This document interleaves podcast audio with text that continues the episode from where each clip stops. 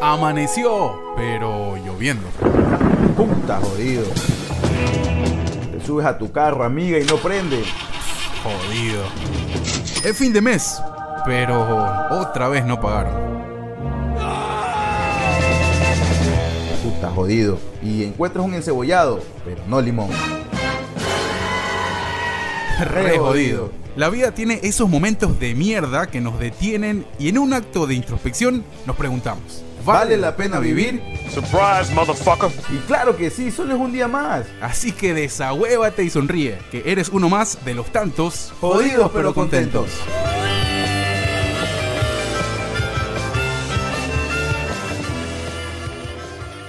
Hola, ¿qué tal? Bienvenidos, qué gusto estar nuevamente junto a ustedes. Aquí seguimos al pie del cañón, jodidos pero contentos. En un programa Exacto. especial, en un eh, programa que vamos a conversar de lo que tanto nos gusta, el tema audiovisual.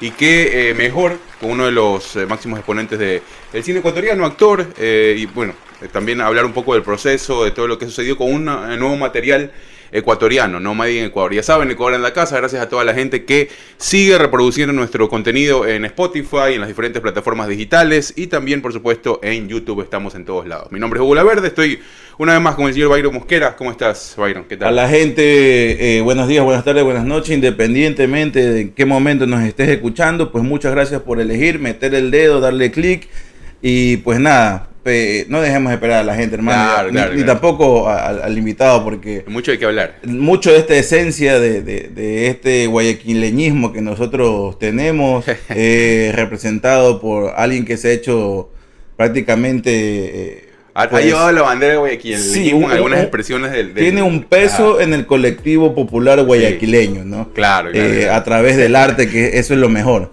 Y pues aquí con nosotros, nuestro querido amigo y, y invitado del día de hoy, el señor Andrés Crespo. ¿Cómo estás, Andrés? Caballero, mucho gusto, mucho gusto. Un, gusto estar con ustedes aquí a la distancia.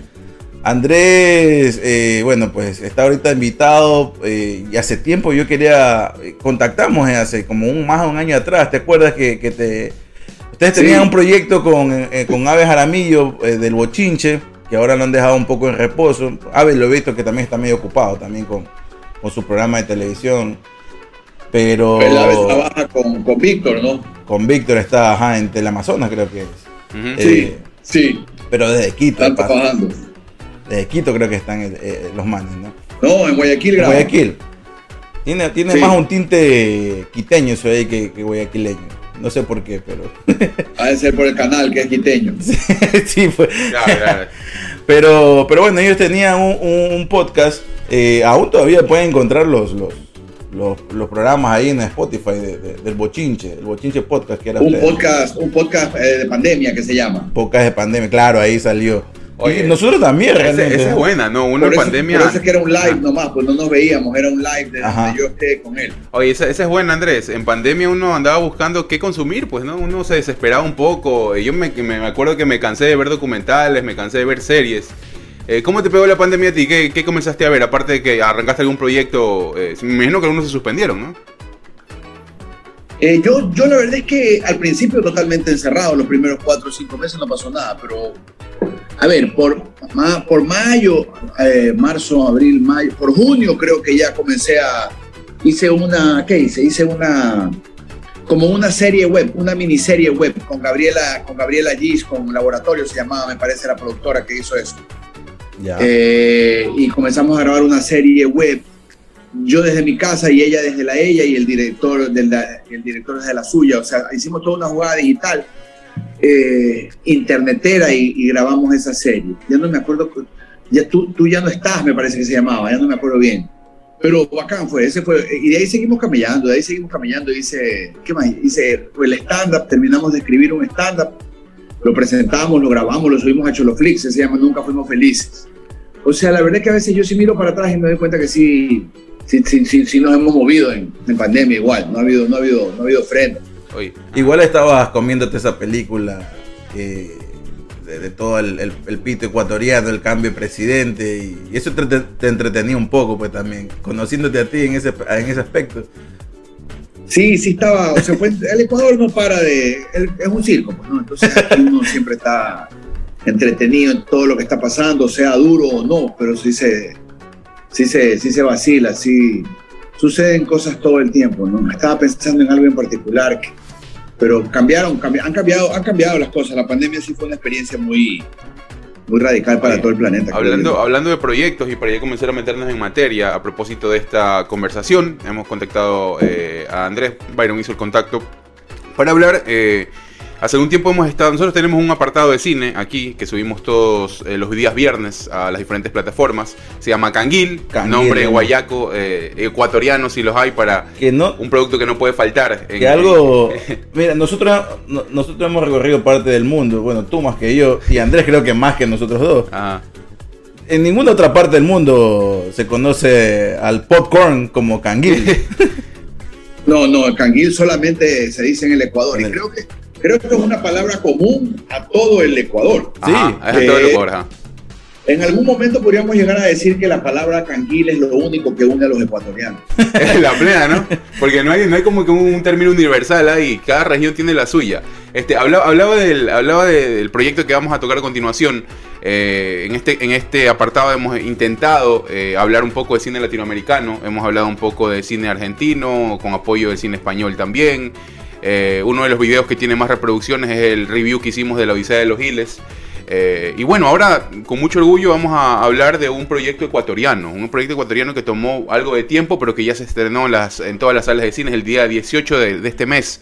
Eh, arrancó con, de lo que he leído, muy buena acogida en las diferentes salas de cine. Hablamos de El Rezador, proyecto de Tito Jara junto con Andrés y con eh, Carlos Valencia, ¿no? También después de un reencuentro Carlos de más de Valencia, 10 claro. años, ¿no? Estuvieran allá en, en- en Pescador trabajando eh, con Sebastián Cordero. Bueno, cuéntanos un poco, Andrés. Pero Carlos creo que no estuvo en. en- Carlos estuvo en Pescador, ¿no? Carlos estuvo en. Carlos Valencia Ah, tuvo sí, sí, pecado, sí, ¿sí? verdad, claro, claro, claro que sí. Este, cuéntanos un poco cómo llegó el, el- el proyecto, cómo, cómo, te acer- cómo se te acercó ese proyecto y eh, la decisión, ¿no? El en ese momento importante de, de que, no, que no se conoce, que es un poco muy, muy personal, diría yo, de, del actor o de quien encara pues esta, esta aventura que es una película. ¿Cómo, cómo lo tomas tú? ¿Cómo decides? Aparte que tiene un trasfondo también, tiene muchos años de producción esa película. Sí, eh, esa película se terminó de rodar eh, 10 días antes del 16, aproximadamente 10 días, una semana antes del 16 de marzo, que comenzó la cuarentena en el Ecuador. Y Tito la tenía, la venía trabajando hace mucho tiempo. Yo no me acuerdo cuándo se, cuándo se estrenó a tus espaldas, pero ha de haber sido 2013, por ahí, a tus espaldas. Ujú. Y desde ahí esta es la segunda película de Tito. Entonces, Tito, eh, inicialmente Tito, yo creo que tenía, quería tener un elenco más, más, más- más- más internacional, más amplio. ¿no? Hubo una búsqueda, habló con, con otras personas, tengo entendido, Eh, pero finalmente las cosas no se dieron. Y, y, claro, uno, para uno siempre es un misterio, ¿no? Yo no sé en qué momento pensó en mí, pero definitivamente en un momento dado yo sabes que voy a tratar de trabajar con este man. Y me yo ya había leído el guion, porque el guion pasó por un taller de guiones, por un filtro de taller de guiones de, de Berta Navarro, que eso lo, eso lo maneja Sebastián Cordero en Cuenca. En el Festival de Cine La Orquídea Ah. existía ese taller durante unos cuatro años. Y yo era filtro de lectura, entonces yo lo había leído, yo lo había leído. Y tenía algunas observaciones, pero en todo caso eh, eh, me pareció un guion muy poderoso. Y finalmente me lo mandó Tito después ya maquillado y yo lo leí, lo discutí con él, nos sentamos, hablamos de plata y cerramos el trato. Buenísimo. Ah, buenísimo. Es, es de una, es de una ahí, ¿no? Pero ¿en qué, en qué año más Sí. o menos cruzado eso de ahí? Pues, o sea, estamos hablando que 2012, 2013 por ahí, ¿no? O más, más, más adelante. ¿Qué cosa? ¿Cuándo hablé con Tito? Claro, pues cuando se cerró ya, como quien dice, tú vas a ser el, el parte del elenco, No, el en el, en el 2010 se, se cerró en el, en el 2019, los primeros meses del 2019, o quizás a finales del 2018 y en el 2020 ya en febrero estábamos filmando. Es una, es una película que, eh, bueno, de, de lo que he podido leer, eh, se filmó en un periodo, se filmó en un periodo bastante corto, Andrés, me, me- me equivoco. Eh, no, o sea, no realmente. Aquí las películas en el Ecuador casi Ajá. todas se ruedan entre, entre 4 y 5 Cuatro semanas. semanas. Claro, sí, eso es lo que más o menos. Ok. Sí, o sea, sí. Eh, y esta se, rodó en cinco semanas y, y estuvo bien, o sea, eh, podríamos hacer un cálculo por páginas, pero no sé cuántas páginas está rodando Tito al día. eh, digamos que fueron 5 por 5 por 6, 30 para un guion de 90, que es 3 páginas al día. Ajá, más Claro, o más o menos. menos. No está mal, 3 páginas al día no está mal. Es relajado, está relajado, está relajado. Sí, bueno, ese es más o menos el ritmo de, de trabajo que se, es que no puedes exigirle más a la gente pues, también, o sea, Sí, no, ¿para qué? Y 12 horas, chato, chato. claro. Mi sueño son las 10 horas. Yo preferiría, algún día quizás lleguemos a las 10, pero acá se rueda 12 horas. pues, O sea, 12 horas en películas, ¿no? Ya, di- digamos, dentro del ambiente más eh, delictivo, digámoslo así, de la publicidad, pues la gente rueda 16. Es que no hay sindicatos, pues donde no hay, donde no hay sindicatos, no. El resto es cuento, pues nadie respeta nada. En el mundo así funciona el capitalismo, y esa es la realidad. Y yo no, no me quejo del capitalismo, pero ese es el éxito de Norteamérica.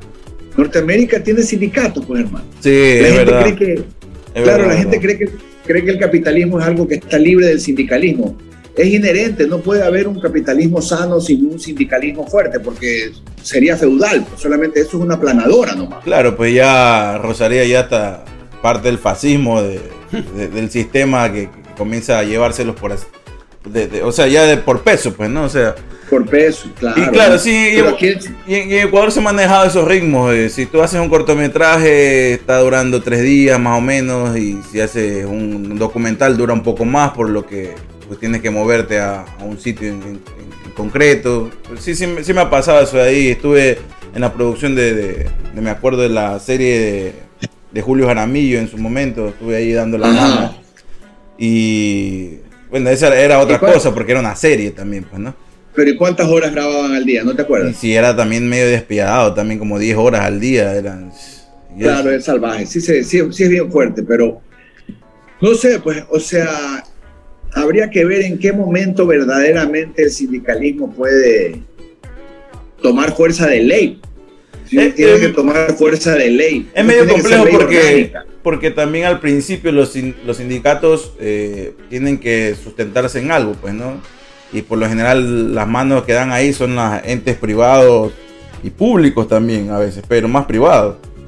Eh, hablando de, del billete, pero pero no no no pasa pues eso en Ecuador. pues. El- O sea, lo que tienen que organizarse son los gremios, pues los gremios tienen que, que- que crear el sindicato y crear y lograr que nadie eso quiere poner un billete, pues, que nadie quiere poner un ¿Ah? billete, pues entre ellos no quieren poner un billete. pues, Pero no es cuestión de billetes, es cuestión de, de voluntad política. O sea, tienen que tener fuerza política para lograr que pase la ley. Si gremios aquí del audiovisual hay bastante. Ah, eso sí, que- es verdad.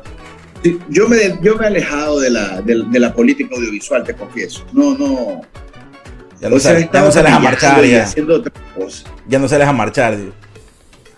No, No. pero hay gente, o sea, yo me voy, yo yo me metería con todo, pero simplemente he estado en otro dato. Pero hay gente que ha estado ahí muy metida, trabajando muy duro, pero el poder del mercado es fuerte, pues sino que hay que quebrarlo en algún momento y, y- y- y educarlo. Es como tienes que educar al monstruo, porque si no el monstruo lo único que hace es pensar en billetes. Claro. Ok, Andrés, este, Eh. volviendo, volviendo al proyecto, eh, Sí, ¿cuál, cuál- cuál es la, la mística o cuál es el... eh, a ver, se habla de que fue una... En, en total del tiempo fue más de 10 años en cuanto a producción, postproducción y todo, ¿no? Incluido el, el- el- lo que hemos hablado, el horario o más bien el, toda la organización de, de- de filmar y de rodar.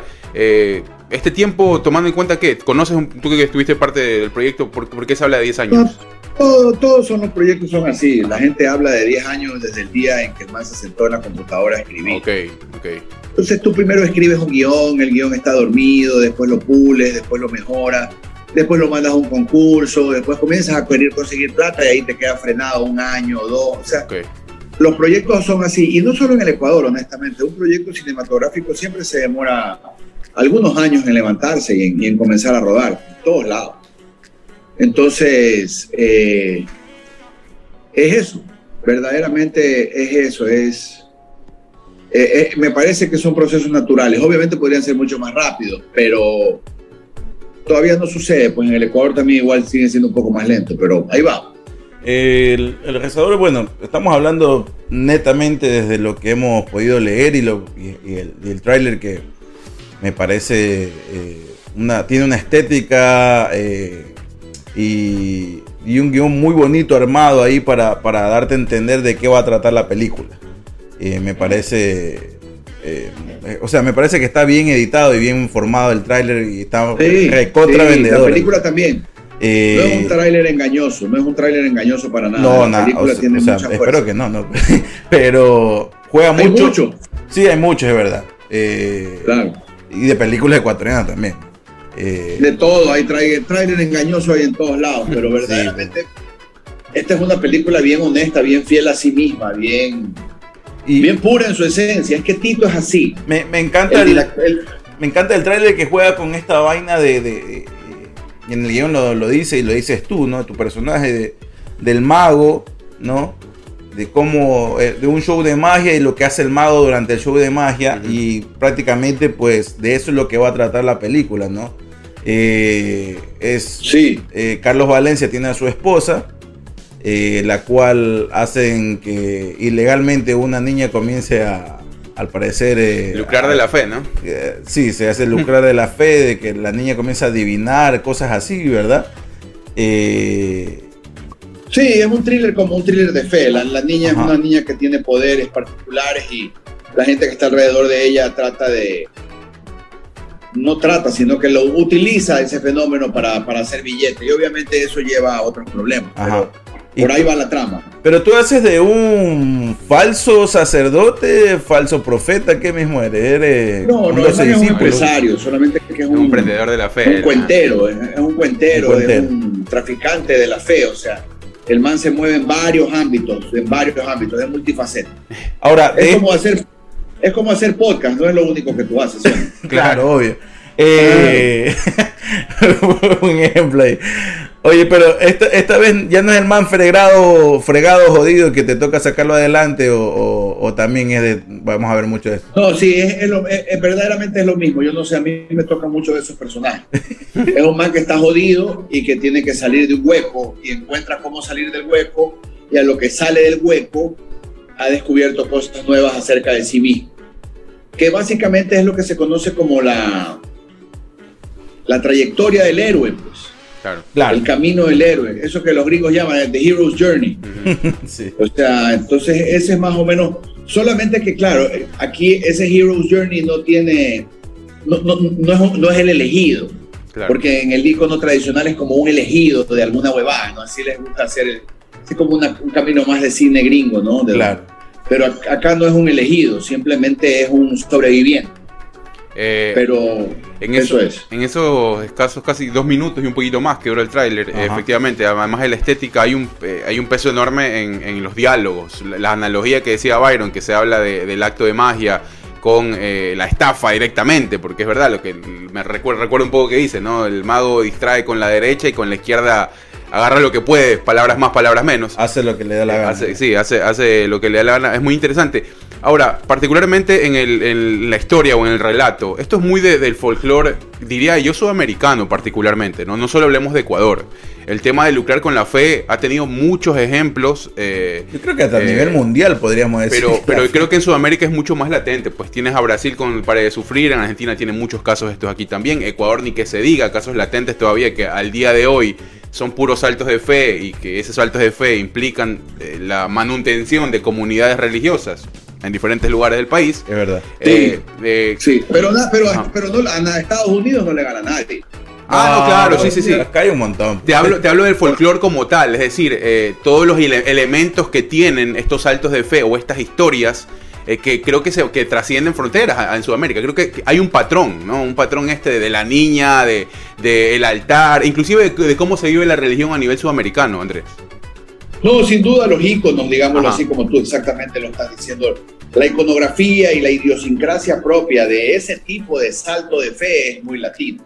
Pero económicamente hablando, los millones que mueven los televangelistas gringos eso es incomparable. O sea, y eso ni siquiera necesitan ir a la casa de- de- de- de- del cuenteado. Pues te, Claro. te comen la cabeza desde la tele. Pero así es la democracia, ¿no? Si quieres entregarle tu dinero a un pobre hijo de puta, o sea, que, o sea, así es la Iónico. Ahora ya no, ahora ni, ni siquiera hacen de- desde la tele, ahora es de Facebook mismo, nada más. Claro, pues eh, pon, pon ahí tu donación, dice, te- te dice. A mí me han llegado un montón. O sea, no, o sea, yo personalmente por lo menos preferiría meterme en un cuarto con una niña que me va a ayudar en mi vida, pero creerle a alguien que veo una pantalla ya. Claro, claro el, mensaje, el mensaje final es eh, eh, conecta tu tarjeta con tu cuenta de Facebook y ahí podemos, Claro. con- podemos continuar hablando, si no se, se cancela la sesión. Este, loco. Si había uno que te hacía tocar la pantalla, había Sí. una película, me acuerdo que había uno que decía acérquese y ponga su mano contra la pantalla, ponga su mano. La verdad es que el mundo, es que sabes qué pasa, eso de, de mover una mano y, y trabajar con la otra, es una gran metáfora, es una metáfora, ¿sabes qué? De la existencia misma, ¿sabes? Sí. Porque la vida es así, la vida trata de distraerte y cuando estás en silencio, ves la verdad, ¿no? Te ves a ti, a ti mismo por dentro, recuperas la esencia, pero todo el tiempo hay esta bulla y este reflejo y esta imbecilidad gigantesca de, de hoy en día de las redes y, y siempre ha habido, ¿no? Cualquier cosa que sea para distraerte y hacerte olvidar de, que, de, de- quién eres por dentro. Entonces, es, es, es tenaz, la verdad, en ese sentido la película. Sí, tiene una... Tiene esa profundidad que es algo muy extraño. Es muy, muy interesante. Eh, eh, en el caso particular del rodaje, eh, una pregunta, eh, Andrés. Eh, ¿Cómo es Tito para, para rodar? ¿Puedes sugerir, puedes agregar algunas cosas de, personales tuyas en cuanto a la ejecución del personaje y su conformación? ¿O, o cómo, cómo te sentiste ya en el rodaje? ¿no? ¿Puedes aportar con algo o es un poco cuadrado el tema? ¿Cómo, cómo se va dando el No, tema? no. Tito, Tito es abierto, Tito es abierto. Yo, yo nunca he rodado, yo nunca, yo nunca he, he entregado mis líneas al 100% Ok. de lo que yo leo en el guion. Quizás en algún momento debería comenzar a hacerlo, honestamente. O sea, si es que en un momento dado estoy caracterizado de cierta forma, podría concentrarme más en la actuación. Pero yo no me concentro tanto en la actuación. Lo que a mí siempre me pasa es que yo estoy pensando en el verbo. O sea, yo estoy pensando qué voy a decir y cómo lo voy a descargar, porque a mí eso es lo que me gusta. A mí me interesa mucho la tradición oral, esa es mi fascinación personal. La descarga de la gente, porque eso es como con lo que yo siempre viví desde chico y siempre estuve analizando. Y, entonces siempre lo he manejado por ahí, por el lado del verbo y del carácter. Y Tito no, con Tito fresco. Y, trabajamos con Raúl Teva, que era como una suerte de coach de diálogo, de coach de actuación. Eh, un español loco que vive por aquí, es mi pana, está viviendo en la playa ahorita, es un sujeto de... Es como, no sabría qué decirte, pero es una persona de muchas facetas. Ha sido músico, ha sido actor, ha sido coach de actores, hace castings y, y- y ahora eh, vive en la playa. Entonces, es, es un man muy interesante. O sea, es como Pero- una fanesca eso- dentro de una persona. ¿no? Eso, eso, eso. El verbo, el verbo era primordial, ¿no? Yo quería volverme más loco y hablar más huevadas, pero, pero, pero era, estaba contenido, ¿no? Igual era como un, tú sabes que el sapo es contenido, pues el sapo no puede ser tan abierto. Claro. El Ti- sapo, Tiene que mostrar las cartas de a poco. claro, cla- esa es, esa es. Entonces por ahí me manejé. Oye, eh, vi que todo se, se filmó eh, la mayor parte en la sierra o casi todo fue en la sierra. Todo. Todo. O sea, a ti que te Bueno, hay un el frío. escenas en la costa, pero es todo en la sierra, todo en la sierra. ¿Y cómo fue ese rodaje? Porque a ti que te encanta el frío, pues medio complejo ahí. No, yo, eso fue, fue muy duro, la verdad, fue duro, fue duro, fue duro. A mí lo único que me gusta de la sierra es la gente. A mí, yo tengo muchos amigos en la sierra y eh, en- los entiendo, enti- entiendo la cultura, pero a mí la altura no me gusta y el frío tampoco. ¿En dónde se grabó me encanta. En eso se rodó en Atucucho, que es una invasión gigantesca en, un- en las faldas del Pichincha. Es Wow. como 600 o 700 metros más alto que Quito, imagínate. Ah, madre, claro, con la boca abierta. arriba en esa huevada. Claro, El barrio es increíble. ¿Qué? con la boca abierta ahí grabando, pues hermano, porque tienes que agarrar aire, pues si no, ¿cómo? Duro, duro, duro. Pero, pero Atucucho es increíble porque como es una invasión y como tantas otras invasiones, pues fue de la época de los 80 en el fre- frescorderismo. Ahí arrancó Atucucho, un poquito más tarde, quizás 88, 89. Atucucho quiere decir eh, el bosque del lobo. Y como es invasión, y todas las invasiones, pues como todo el mundo sabe, va gente de provincia, pues. O sea, porque la- una invasión invaden es desde afuera, pues no es que anda Claro, por la calle y de ahí va a conseguir caleta. Entonces, Claro. Hay gente de Esmeraldas, hay gente de Manaví, hartísimo quiteño, de otras provincias de la sierra, eh, muchísima gente de Venezuela, muchísima gente de Cuba. Entonces las calles de noche estaban prendidas, o sea, Si tú quieres ver gente en la calle en Quito de noche, tienes que irte a Tucucho. Quito está muerto. Claro, Claro, Quito, Quito duerme a las ocho y media, nueve, ya están en el sobre los manes. No, en Atucucho la gente está en la calle bebiendo en la vereda. En la vereda. Ah, bueno. en todas las esquinas. ¿Será que, Claro. será que, mijo, acá, acá tenemos que hacer lo mismo? Ir a una invasión aquí en Los Ángeles. loco, acá, acá también la gente ya, fin de semana y todo, ya 8, 8 de la noche, 9 de la noche ya en el sobre, loco, y uno ahora recién está prendiendo la radio y... Es que hermano, acá es bien difícil, pues aquí, o sea, tomar una biela en la, en la vereda no puedes. pues, o sea. Uno es O sea, todo es adentro, en locales. claro, o sea, caleta nomás. es que primero, si te tomas una biela afuera y estás manejando, estás, eh, o sea, estás ahí corriendo un riesgo de, de pagar unas- unos 10 mil dólares en multa, No, claro. en bajito Pero, pero y unos afuera, tres días de cárcel. manejando, pero, pero afuera de un 7-Eleven no puedes tomarte una No, No, nada, nada, nada. Nada, pasa O sea, la patrulla y te levanta. Claro, pasa una patrulla y te levanta ahí mismo. No, no puedes. ¿Ah, sí? Sí. Oye, y estos manes, estos manes, bueno, no sé quién aprendió de quién, yo creo que seguramente aprendieron de, de Sudamérica, porque eso es Sudamérica. estos manes hacen la misma que los de la CTE, pues los manes andan escondiditos atrás de los árboles. Ujú. ¿Ya? Y los manes Claro. ven cualquier man que pasa soplado, cualquier man que ve ahí medio, medio sospechoso, o boom, de una. Y, y tienen unos dos Charger, pues tienen unos carros que van de 0 a 100 en, en 3 segundos. Claro. Entonces, ni, ni cómo hacerte loco, pues entonces es jodido. Acá, acá, ese, ese tema, ese tema es jodido y no quieres intentarlo porque realmente te puedes cagar la vida por una O simple. sea, li- literalmente el que, el que lo intenta o el que se atreve a andar retando a la ley, aquí la verdad es que es un inconsciente. hay, hay, hay alguna patología de por medio ahí. Yo la verdad es que más que inconsciente ya, ya habría algún problemita mental. O realmente situación. quiere meterse en problemas y eh, deshacerse de su vida como está, ¿no? Y a ver, darle un giro. Oye, ¿y, y puedes tener un contenedor abierto de, de licor adentro de un carro en el estado de California o no? No. Acá O sea, para no puedes ir en el lado del pasajero tirándote un vino. Todas las bebidas alcohólicas tienen que ir en el baúl y selladas. Ya. eh, en el baúl y sellado. Y sellado, sí. Si no, si no un, un DUI, ¿no? Sí, también le meto un DUI a la persona que está eh, alcoholizándose Y- y- y la- ¿no? y- mientras el otro está manejando.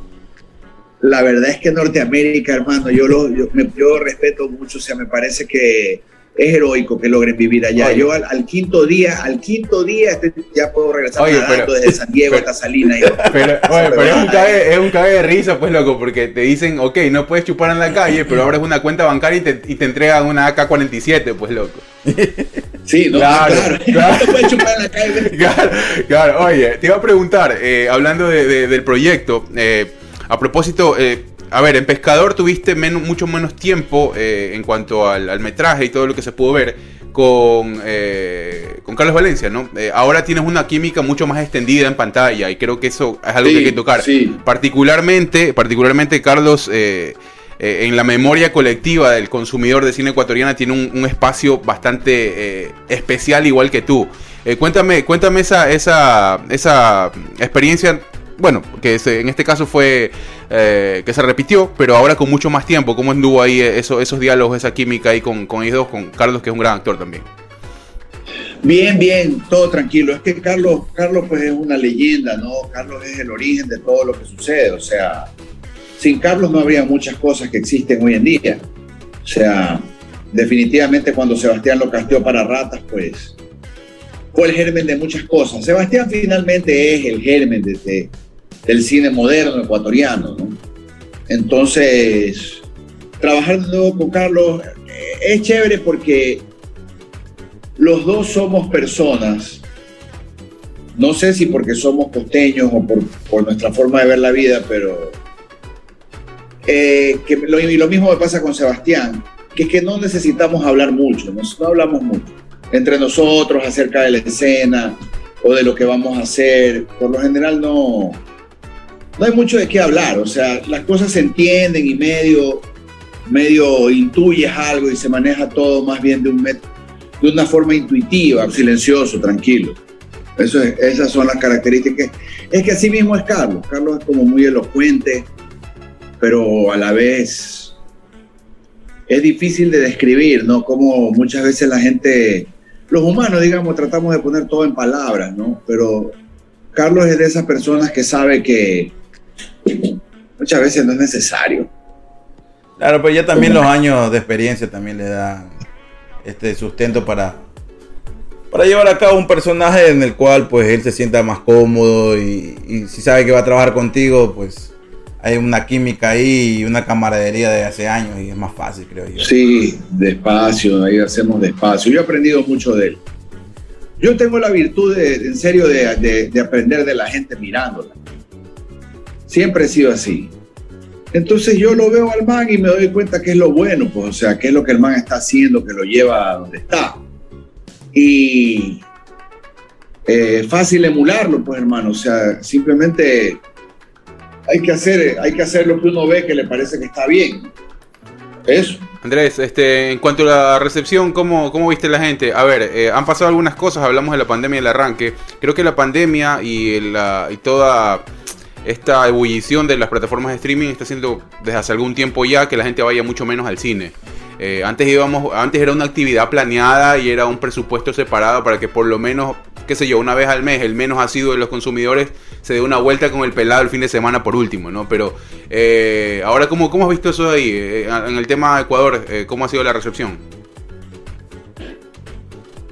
O sea, he estado también pensando en eso ahora último y creo que todo volverá a su esencia, o sea, siempre la esencia de las cosas es lo importante, ¿no?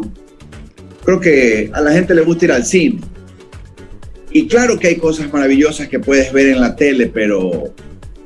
Y han sucedido series espectaculares y hubo un momento en que la novela literaria, digámoslo así, tuvo grandes semejanzas con, con series, ¿no? Hubo como una relación con... The Wire parece y ha sido descrita por ciertas personas como una gran novela, ¿no?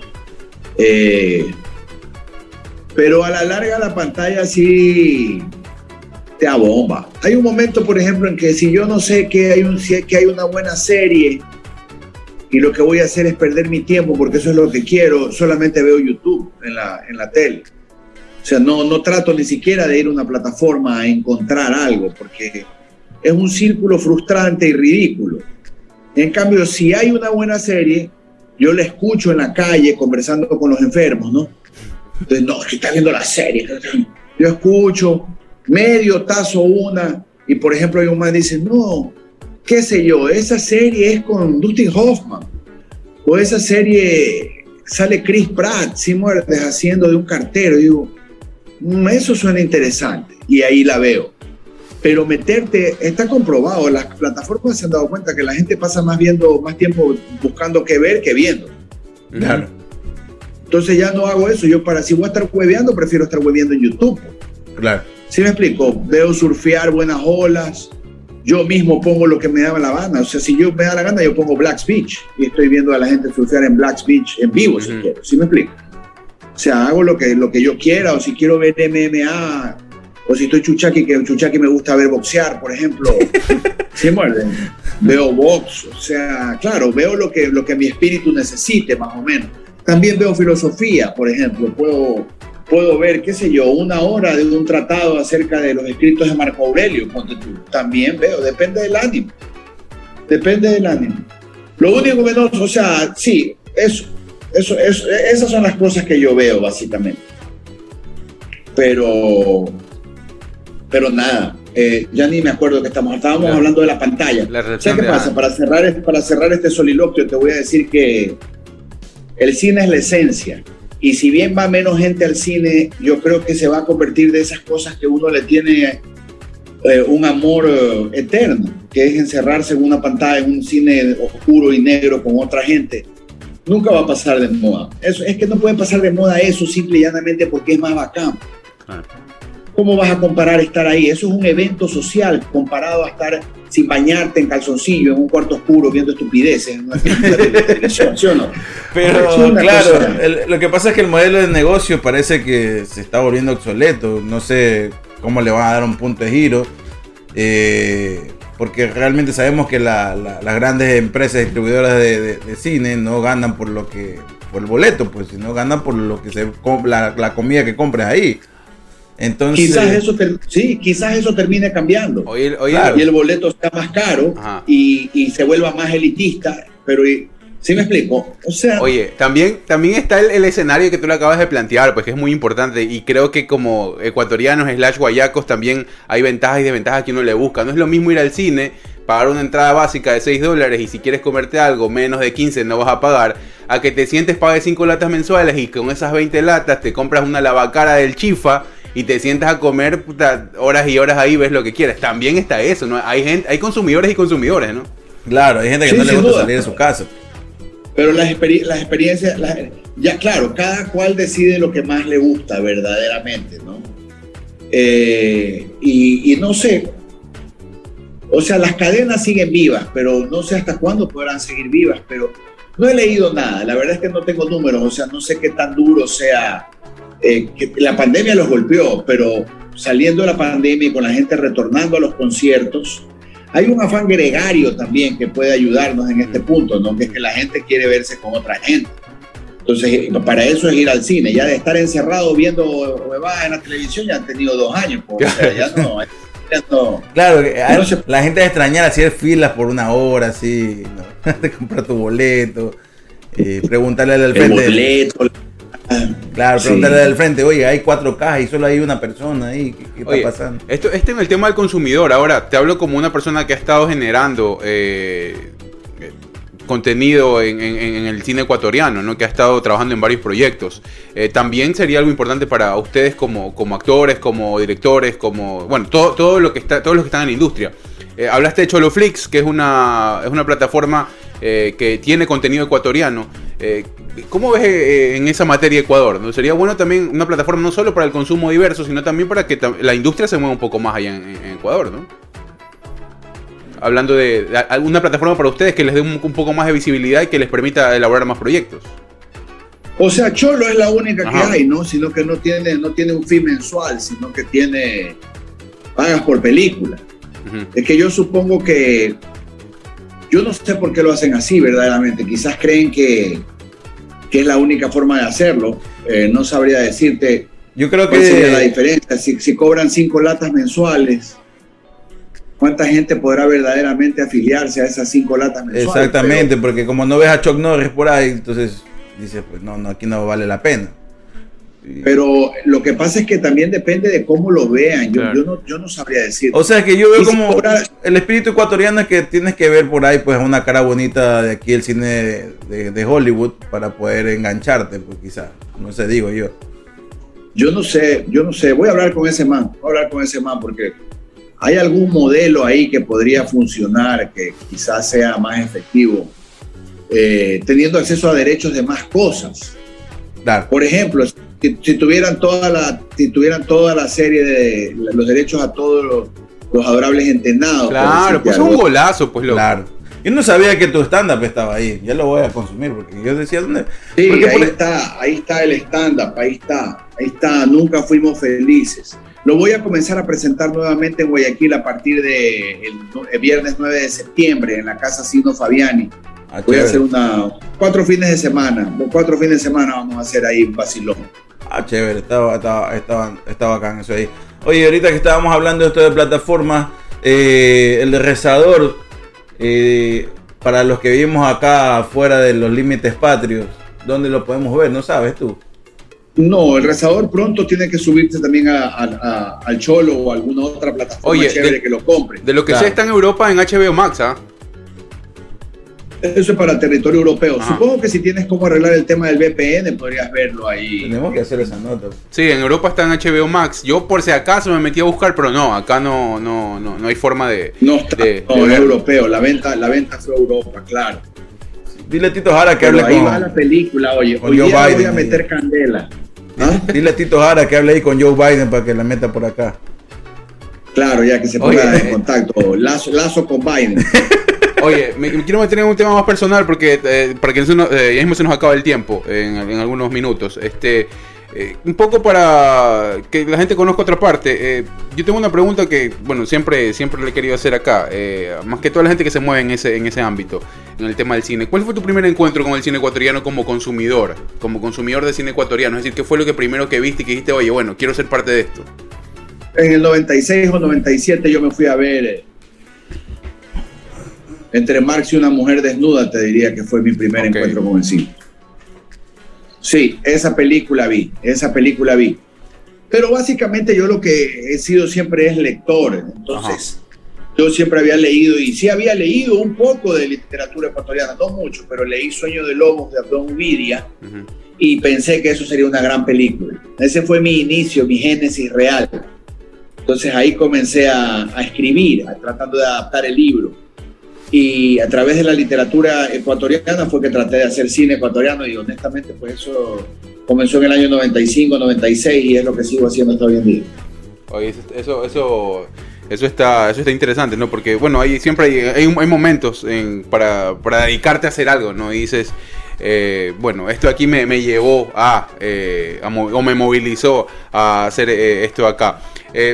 ¿Cuánto tiempo? No, eh, le quería preguntar, eh, ¿sabes hasta cuándo va a estar? ¿En dónde, la, dónde va a estar nomás el rezador? ¿En qué, en qué cines? ¿Está en todas las salas? o- ahora está en todos los cines, en todas las salas. Ah, esto es chévere, porque antes, por ejemplo, me acuerdo que no era así. Solo encontrabas en ciertas salas, ¿no? Eh, no, ahora sí, tiene una distribución bastante completa. Está bueno, está Eh, bueno. y Pues la gente ya sabe ahí que puede ir a ver. Hablemos un poquito de algún otro tema personal. No sé si tengas alguna otra pregunta, Hugo. Eh, sí, yo quiero saber si has dado algún salto de fe alguna vez. Este, ¿Has tenido algo así como que has dicho, bueno... o, eh, sí, bueno, eso, ¿no? La fe no, no tiene mucha explicación. ¿Cómo, ¿Cómo te llevas con la fe tú? Ah, con la fe, sí, claro, yo soy una persona de muchísima fe, yo creo. Eh, así me siento en todo caso. Pero claro, tengo fe en la vida, digamos, no tengo una fe estructurada con respecto a ningún hecho externo, ¿no? Solamente tengo fe en nosotros, digamos. O sea, tu fe pasa, tu fe pasa y la demuestras como, por ejemplo, cuando te tocó salir eh, trotar desnudo porque quedó Liga de Quito campeón de la Libertadores, más o menos. Eso es un acto de fe, pues, una- eso- bueno, no, eso, es un- eso es un compromiso, eso es un acto de... Pero tenías la fe de que pase.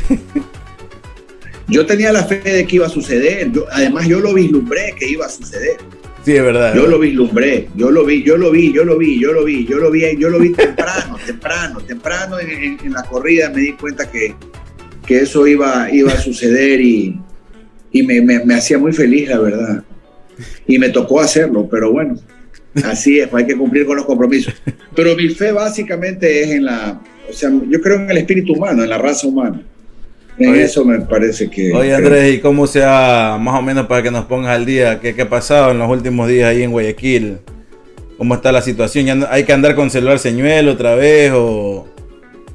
Siempre hay que andar, como si andas en carro tienes que tener señuelo, me parece lo más importante de todo. No, pues y el que va a Pero- y el que va a pata.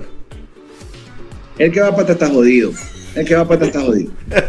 Es que a la larga, a la larga en eso nos convertimos en algún momento de los humanos, ¿no? En personas que tenemos que andar con un teléfono en el bolsillo, lo cual es verdaderamente ridículo. ¿no? Entonces ya, pues si vivimos así, de ley va a haber otro man que se lo quiere llevar. Entonces es parte del proceso humano. Si los humanos vivimos un, un, un- estado de capitalismo, de, de canibalismo, ¿no?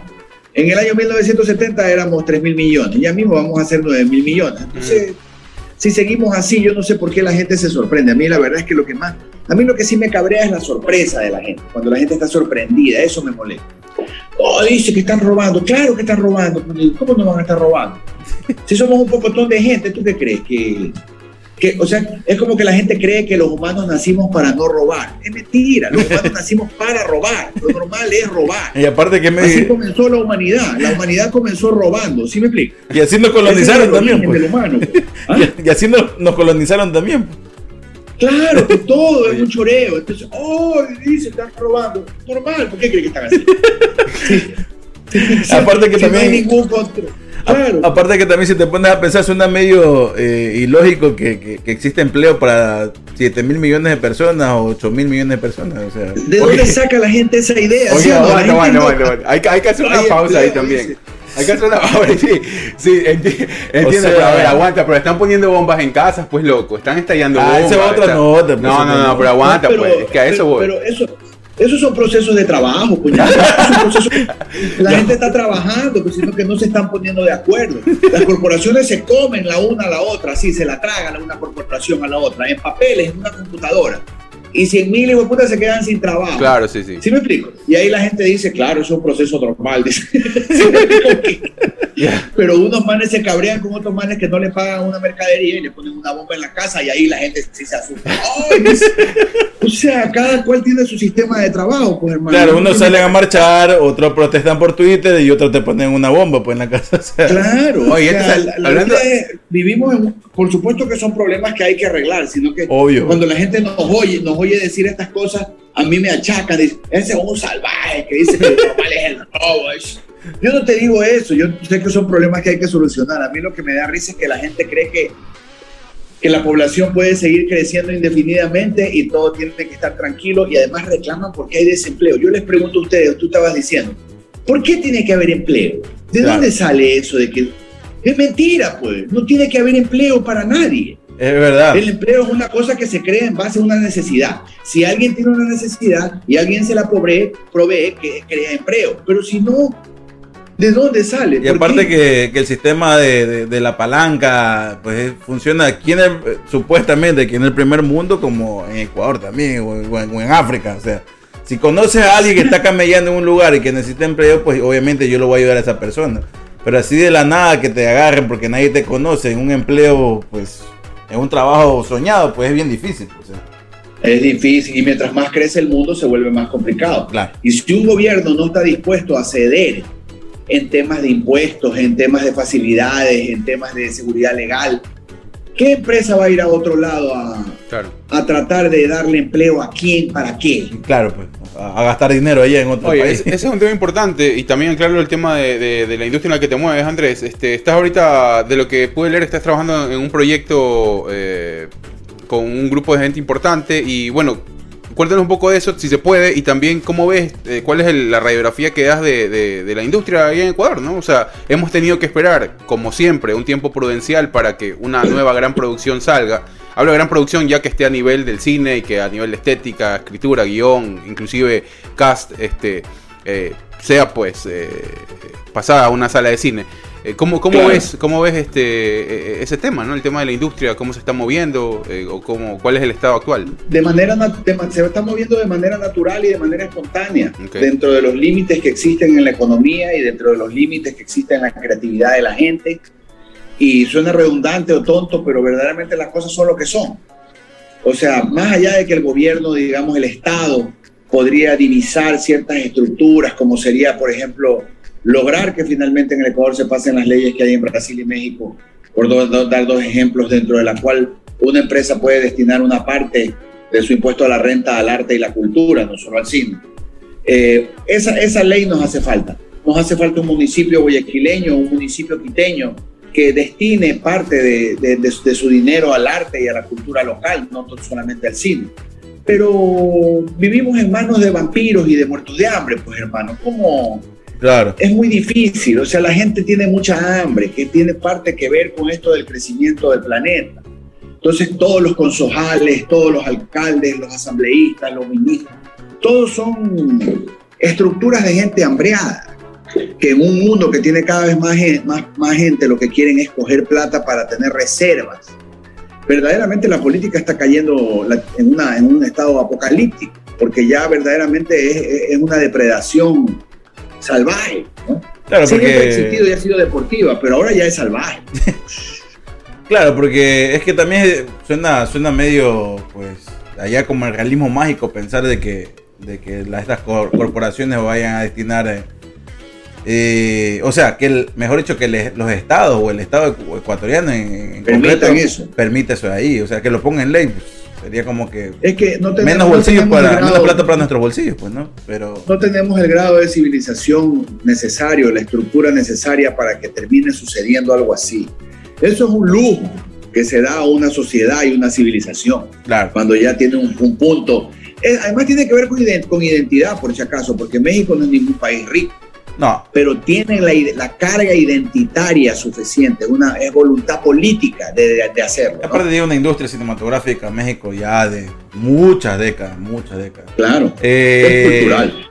Andrés, has estado en Netflix, estuviste en televisión francesa también, haciendo una, una serie en español que se llama Camioneros, creo que era Camioneros. Sí, camionero. Ajá, eh, si te proponen en algún momento eh, actuar acá en la Johnny, aquí en Burbank, California, que realmente es donde están todos los grandes estudios, no están en Hollywood, la gente cree que está en Hollywood, y no, es Burbank, Están California. en Burbank. Burbank, California, y aquí en Santa Clarita, California, también que hay otros como 9, 10 estudios, ya te dije, de Warner y de Paramount Pictures.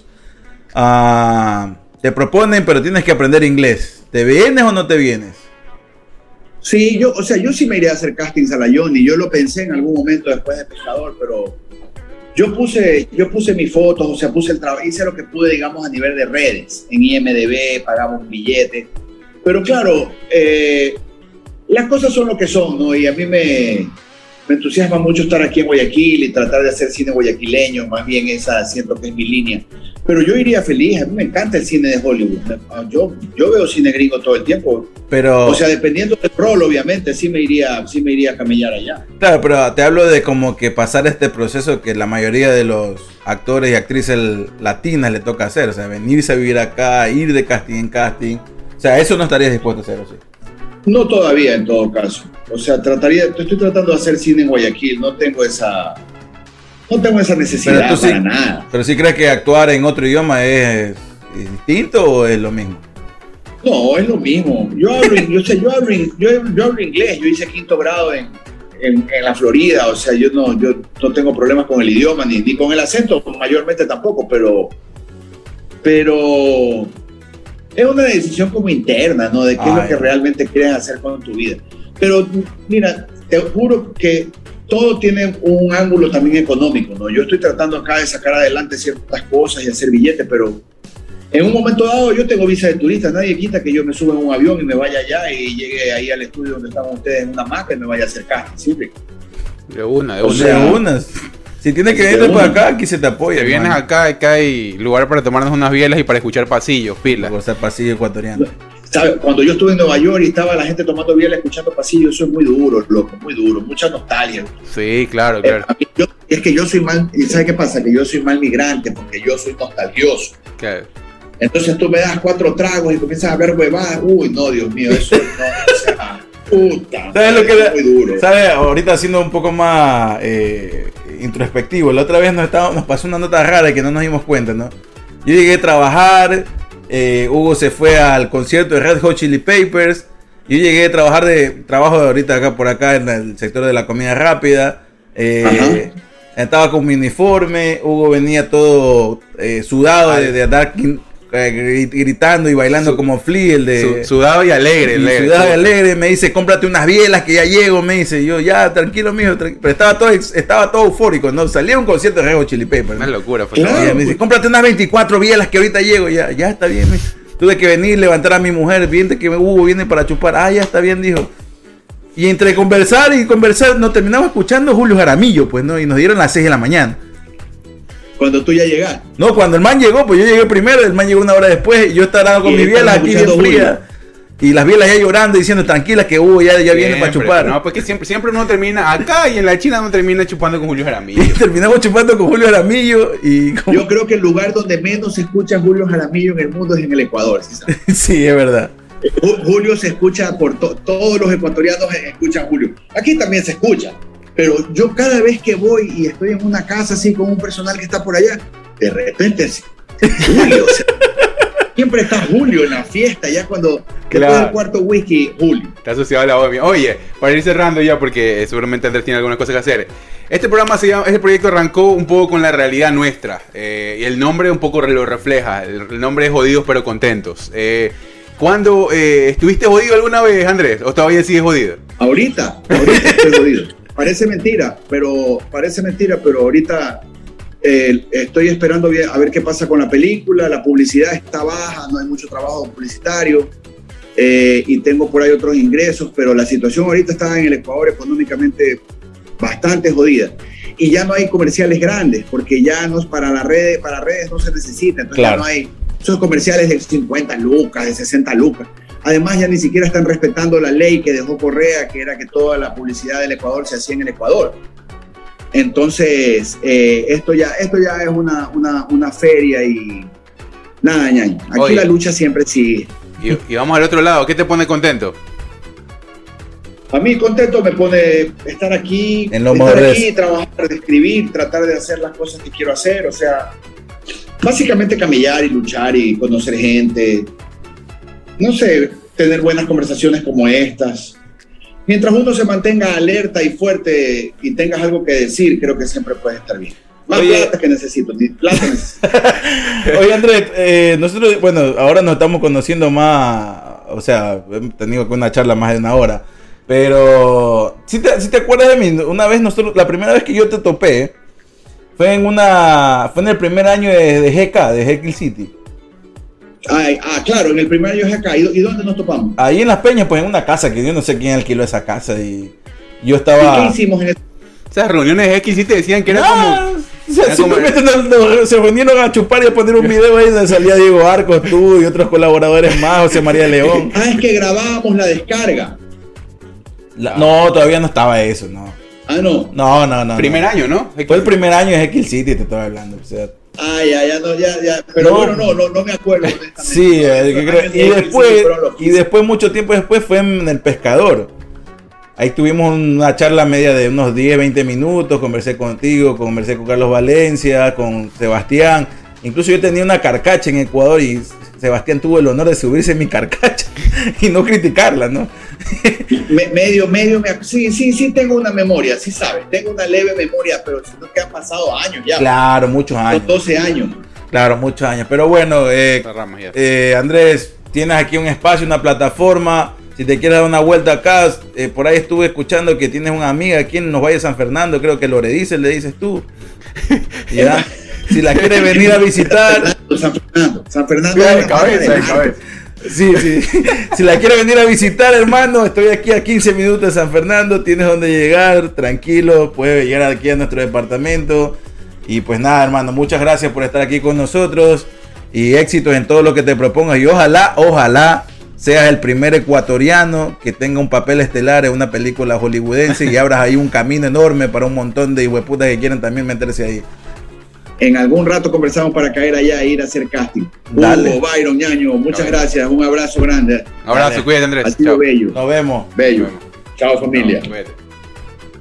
Bueno, pues ahí lo tuvimos a Andrés Crespo. Gran personaje, como te dije, es parte de- del, del consciente. de- no, del, de la conciencia colectiva, ¿no? Sí, sí, del es- consciente popular de, de- de lo que es. Eh, párate ahí la, la grabación de esa nota, hermano, porque si no se va a hacer un chorizo enorme. Simón. Eh, de lo que es el guayaquileñismo y, bueno, una parte del Ecuador que es importante también, ¿no? Eh, hay que apoyar, hay que apoyar. Siempre he sido eh, pro de eso, ¿no? La verdad es que, como lo decíamos ahí en la charla, un poco eh, tiene- han cambiado los consumos, pero cada vez que, mira, cuánto tiempo ha tenido que pasar eh, para que un producto a esta escala de origen ecuatoriano vuelva a la palestra, hablando particularmente del cine, hay que, hay que pensárselo dos veces y si vas a destinar ese dinero para una película que quizás ya tiene todo resuelto, date una vuelta por la sala de cine y andate a ver esa película, ¿no? Creo que también eh, va a conectar Sí. contigo en diferentes puntos, no importa de dónde vengas, porque si como ya, lo no decimos, nos, ¿no? si ya no nos apoya a nosotros, chucha. el relato, el relato, Métete a la sala de cine, pues el apoya. claro, el relato, va, el relato va a ser que de alguna forma vengas donde vengas te conectes porque hay folclore ecuatoriano ahí. O sea que Entonces, también la gente tiene una, una,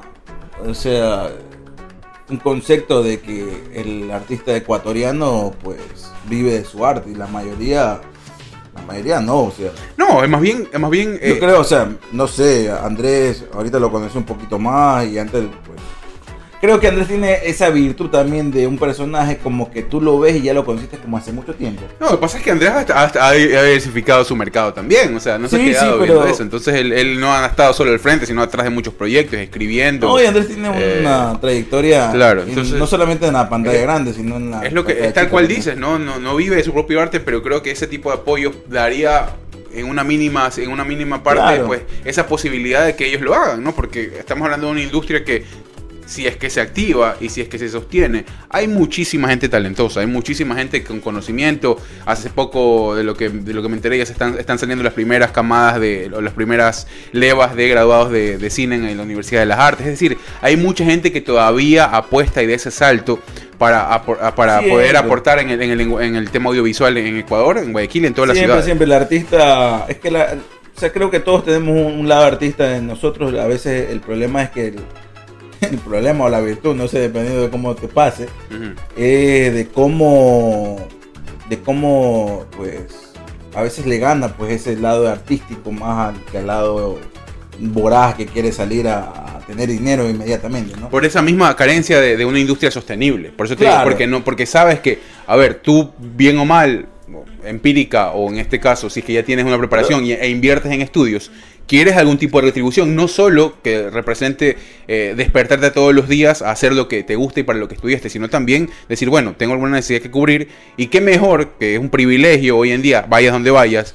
hacer eso, ¿no? Levantarte todos los días a hacer lo que te gusta, que no todo el mundo tiene ese privilegio y que mucha gente se ha preparado para ciertas cosas, pero por determinados motivos o razones de la vida, y mucho más después de, estos años difíciles que hemos vivido, está haciendo cosas diferentes. Entonces, por eso te digo, eh, va, para, va por ahí. Eh, creo que eh, hay, muchísima gente que sigue dando ese salto y es muy interesante ver que muchos jóvenes siguen apostando y que, bueno, Andrés también está trabajando, sigue trabajando con gente joven para aportar a la, a la escena más que todo en Guayaquil.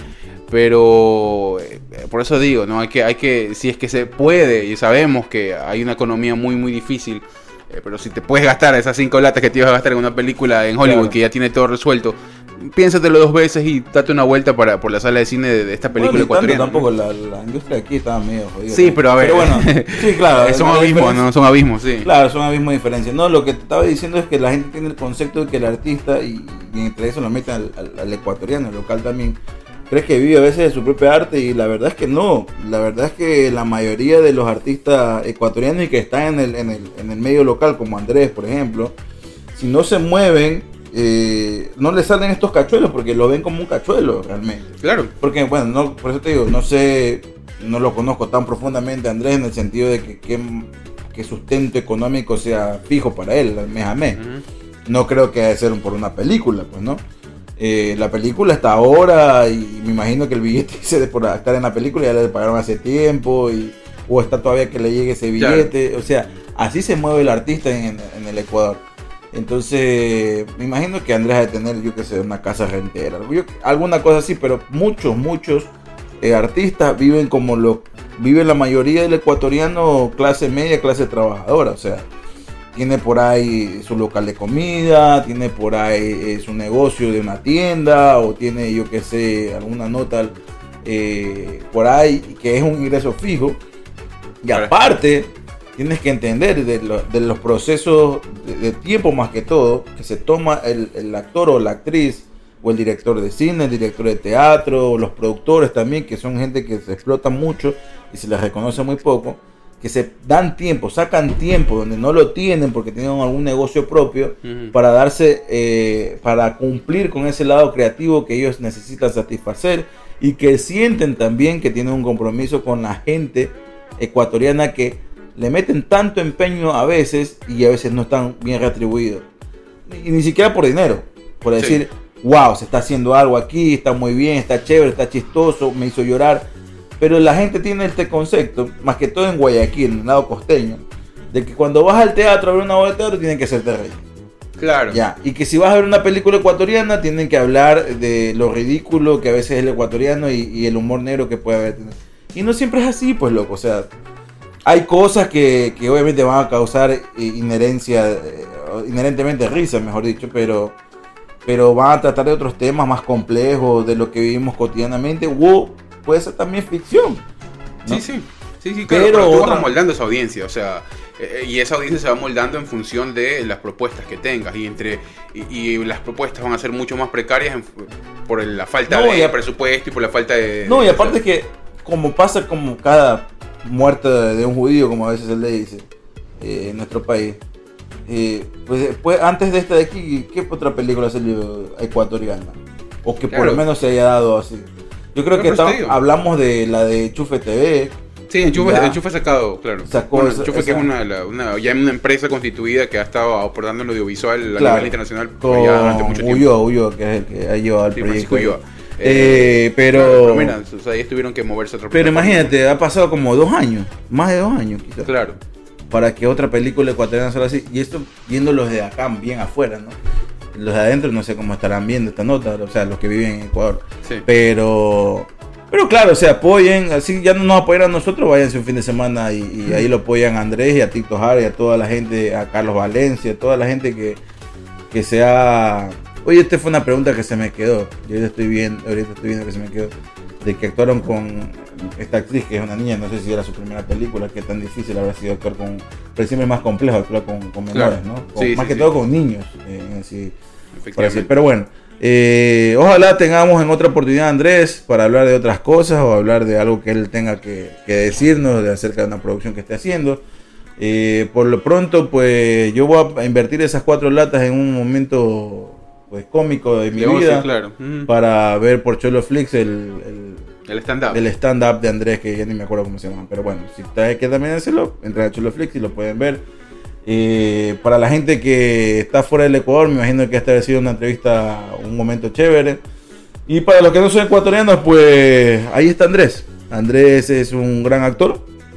Y si usted quiere tenerlo en su película, en su serie o en su cortometraje, en lo que sea, contáctelo a Andrés. Andrés va para allá. Ese man se, me- se mete de cabeza. Ah, claro, le, tiene- tocó, le tocó hacer Narcos. Estuvo en la segunda o tercera temporada de Narcos. No, tercera temporada de Narcos. Y ya sobrepasó la barrera de, de la pantalla grande ecuatoriana. Se metió en las plataformas de streaming. Eh, y sé en una entrevista que él, él dio, creo que con Ed- Eduardo Vivanco, hace muchos años, que cuando grabó lo de Netflix, inmediatamente se grabó otra serie ahí mismo en Colombia, donde también tuvo que grabar ese como un hijo de puta. O sea, para lo que vean, el tipo le mete. El tipo le No, mete. claro, sí, sí, sí, la verdad es que eh, Andrés, eh, bueno, va- han visto los proyectos, ¿no? Hay, hay cine ecuatoriano que él ha, ha- ha podido hacer, ha- también ha estado por fuera.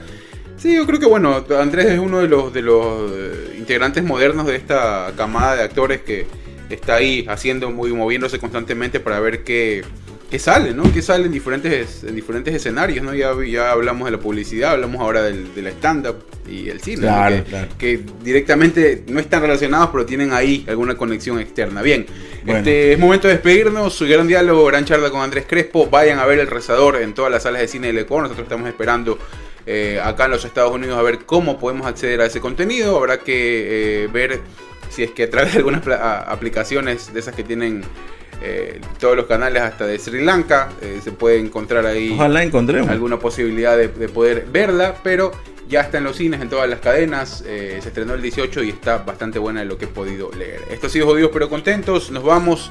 Con el gusto enorme haberlos acompañado nuevamente. Gracias por darle play. Sigan suscribiéndose, sigan recomendando este contenido. Es gratis, como les gusta. Y ayúdenos a crecer en este proyecto que inició hace un par de años. Byron, gracias.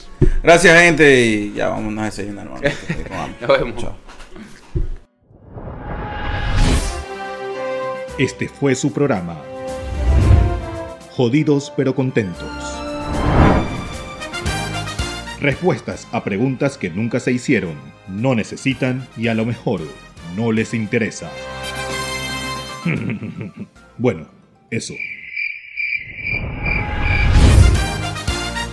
Con la participación de Byron Mosquera y Hugo Laverde.